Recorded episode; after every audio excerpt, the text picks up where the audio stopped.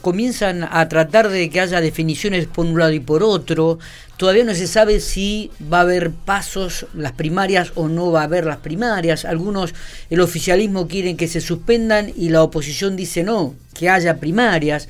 Habrá que ver qué es lo que ocurre. En relación a este tema y otros tanto, vamos como y como tampoco hay actividad parlamentaria en esta semana, eh, lo tenemos dentro de la provincia el senador nacional por la Unión Cívica Radical, Daniel Cronenberger, a quien lo saludamos y le decimos que le damos las gracias por estos minutos que tiene para charlar con Infopico Radio. Daniel, buenos días. Buen día para ustedes, buen día para toda la audiencia. Bueno, todo tranquilo. En, en la provincia, recorriendo algunas localidades, ¿cuál es el trabajo que está llevando a cabo en estos momentos, Daniel? Sí, en realidad eh, uno cuando por ahí tiene no tiene actividad en Buenos Aires en el Senado, como es en esta semana que no no tenemos, la próxima sí, ya va a haber sesión y comisiones. Aprovechamos para recorrer la provincia porque eso es lo que habíamos prometido antes de la campaña, digamos que no solamente íbamos a ir en el momento de la elección a buscar un voto, sino que después íbamos a seguir recorriendo para ver bueno la problemática en la actualidad y las necesidades y las inquietudes que tienen en cada uno de los lugares. Así que en esta oportunidad vamos a hacer una gira por el sur que todavía no, no había podido llegar. ¿no? Daniel, eh, ¿sí a las primarias o no a las primarias? Sí, sí, yo siempre eh, eh, cuando tuve, me preguntaron, tenía una posición tomada y la voy a seguir sosteniendo. En su momento la primaria la instaló el, el expresidente Kirchner por una cuestión de necesidad, digamos, ¿no? Cuando los partidos tradicionales como el radicalismo o el, el, justicialismo o el peronismo ya este digamos eh, habían perdido algo de fuerza y se había acrecentado la figura de algunos otros espacios se implementó en este caso la primaria o la paso para saldar e-, esa situación. Pero yo lo miraba desde otro punto de vista. eh, cuando había que elegir un candidato, antiguamente, o sea, en otras oportunidades se elegía solamente con los afiliados al partido, digamos, ¿no? Y convengamos que después los partidos tradicionales fueron perdiendo, eh, se quiere, fuerza o, o cantidad de militantes en proporción al crecimiento de la población y en definitiva, todos después votan en las elecciones generales y las, el, electorado.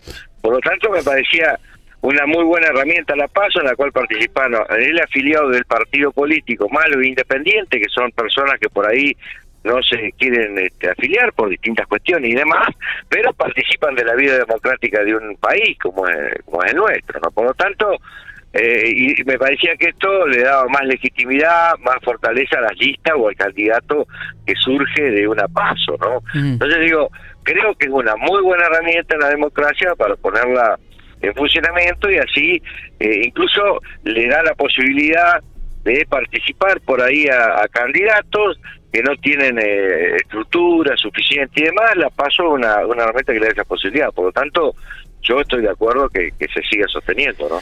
Muy bien. Eh, en estas últimas horas hubo un serio cuestionamiento de Facundo Manes, de la Unión Cívica Radical, para el expresidente Mauricio Macri, a quien eh, lo llamó de hacer populismo institucional. ¿no? ¿Qué, qué, opinas al respecto? Sí, dos cosas. Primero, que cree que la ropa sucia se lava adentro, y segundo, eh, creo de que, bueno, eh, tiene que haber alguna alguna decisión judicial muy firme para por ahí acusar o, digamos o tomar una determinación en ese sentido digamos eh, yo sé que digamos el gobierno anterior eh, está sospechado en ese está en un trámite digamos de juicio el tema de las escuchas telefónicas todo lo que por ahí ha surgido pero hoy por hoy todavía no hay nada dictaminado ni un culpable este, que lo haya visto la justicia, por lo tanto me parece que hay que ser este, respetuoso de eso y esperar, este, digamos, esos momentos, ¿no? ese trámite que, falta todavía. Por lo tanto, me parece que, eh, digo, las declaraciones, yo entiendo de que hay una un escenario de, puede haber un escenario de internas, hoy hay una campaña de posicionamiento este, personales, en lo cual Macri también tuvo una declaración muy desafortunada en su momento cuando dijo que el radicalismo de Irigoyen era populista. En fin, son declaraciones que no ayudan para nada, a mi juicio, y lo que tenemos que discutir es un proyecto de gobierno, afianzar juntos por el cambio, como lo cree la mayoría de la dirigencia nacional, y que creo que en esto va a terminar y van a ser cuestiones o expresiones que van a quedar este, de forma anecdótica. Eh, hubo una reunión también acá dentro del ámbito de la provincia con respecto a los radicales, hablando del posicionamiento ¿no? de los radicales en relación al, al 2023 y algunos de ellos se expresaron que no querían ser cola de furgón, ¿no? Y, que, que, vos qué análisis haces al respecto, sí. sí. Yo, yo creo que fue mal interpretada la situación esa, yo creo que los dirigentes radicales de La Pampa expresaban a nivel nacional. Siempre se, se recalca que, bueno, que la alianza pasada, después de Gualeguaychú, se tomó una decisión y demás de compartir un gobierno, pero cuando llegamos a ese gobierno, bueno, evidentemente el radicalismo tuvo un rol solamente deliberativo, digamos, en el Congreso, pero en la parte ejecutiva no tuvo un rol importante. Me parece, estoy convencido que las expresiones iban en ese sentido eh, y no, no, no se, se circunscribía la discusión de la provincia de La Pampa. La provincia de La Pampa el radicalismo nunca fue furgón de cola, digamos, ¿no? Y yo creo que en, Juntos por el Cambio, en las alianzas que se ha hecho, siempre fue un protagonismo, un protagonismo, eh, tuvo el radicalismo un protagonismo efectivo. Pero de todas maneras, acá lo que tenemos que contribuir es entre todos, digamos, esto es una alianza y, más en la, provincia de La Pampa, que lo, constituye, bueno, aparte del PRO, otros partidos políticos, eh, en la que hay que seguir trabajando, afianzándolo, y nadie va a ser furgón de colas, todos van a ser partícipes. Le voy a repetir, el radicalismo hasta ahora eh, siempre te ha encabezado las listas, siempre tuvo un protagonismo, a mi juicio, preponderante y, nunca fue furgón de cola en, nuestra provincia. ¿no? Daniel, ¿qué pensás cuando desde, el, desde el PRO, mejor dicho, este posicionan a Martín Maqueira como candidato a gobernador? Me parece bien, todos los espacios políticos aspiran a tener un candidato a, gobernador, esto es una cuestión lógica, digamos, ¿no? eh, entonces hay que esperar el tiempo, todo se madura, todo es un proceso. Eh, yo apuesto a que, bueno, que, terminemos en la provincia de La Pampa unificando un criterio, una lista, me parece que eso es lo que pide la gente y lo que pide toda la dirigencia de, de los pueblos y demás, cuando uno recorre todo dice no, no, va, no haya interna, en fin, hay que ponerse de acuerdo. Entonces, yo creo que hay, que agotar todas las instancias eh, para poder unificar, vuelvo a repetir, una lista este, en, la provincia.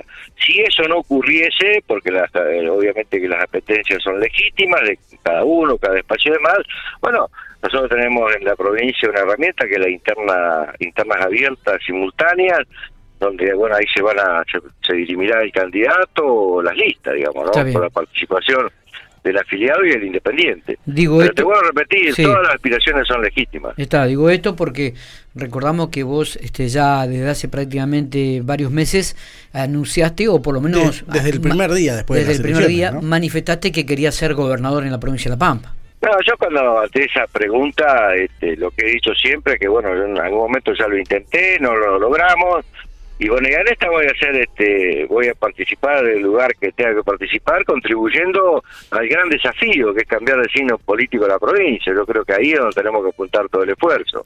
Tenemos que ser inteligentes este, para lograrlo, ¿no? Por una cuestión, sinceramente yo creo que hay una necesidad de la alternancia en, nuestra provincia, como se ha dado en alguna otra provincia después de tantos años de hegemonismo de, del, del peronismo, digamos, el caso de Jujuy, por ejemplo, es uno una, provincia que nunca se había ganado y bueno, ahora Morales le dio una impronta distinta que le viene muy bien a los jujeños.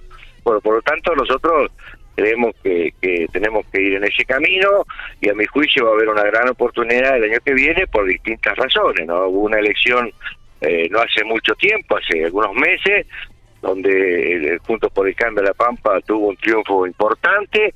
Yo sé que era una elección este, intermedia, legislativa, se plebiscitaba lo nacional, pero yo creo que marca marca este un, número que nosotros nos da la, fortaleza suficiente como para pensar de que puede ser posible que el año que viene, digamos, tengamos un buen resultado nuevamente y por primera vez la provincia cambie de signo político. Eh, eh, en esto del cambio político de, de la provincia de La Pampa, eh, imagino un supuesto escenario, perdón, donde, por ejemplo, usted la encabeza, McAllister está como vicegobernadora y Maqueira podría estar como intendente de Pico? Todavía falta mucho para esa definición. Obviamente vos estás dando nombres muy muy rescatables, digamos, son nombres importantes en la que están eh, muy tenidos en cuenta en la sociedad pampeana, por lo tanto me parece que cualquiera de ellos, más, más otros nombres que tiene el radicalismo y el pro mismo, van a ser los que a mi juicio tienen que llevar adelante el proyecto, ¿no? Pero te voy a repetir, este creo que vamos a, desencadenar o vamos a buscar por lo menos eh, un consenso generalizado y a mi juicio cada uno tendrá que ocupar el lugar que le corresponde, que el más aporta para ese espacio, ¿no? ese lugar eh, sería lo importante. Daniel, te liberamos, te agradecemos estos minutos que has tenido para con nosotros, ¿eh? muy amable. Bueno, muchísimas gracias a ustedes y un saludo grande para toda la audiencia.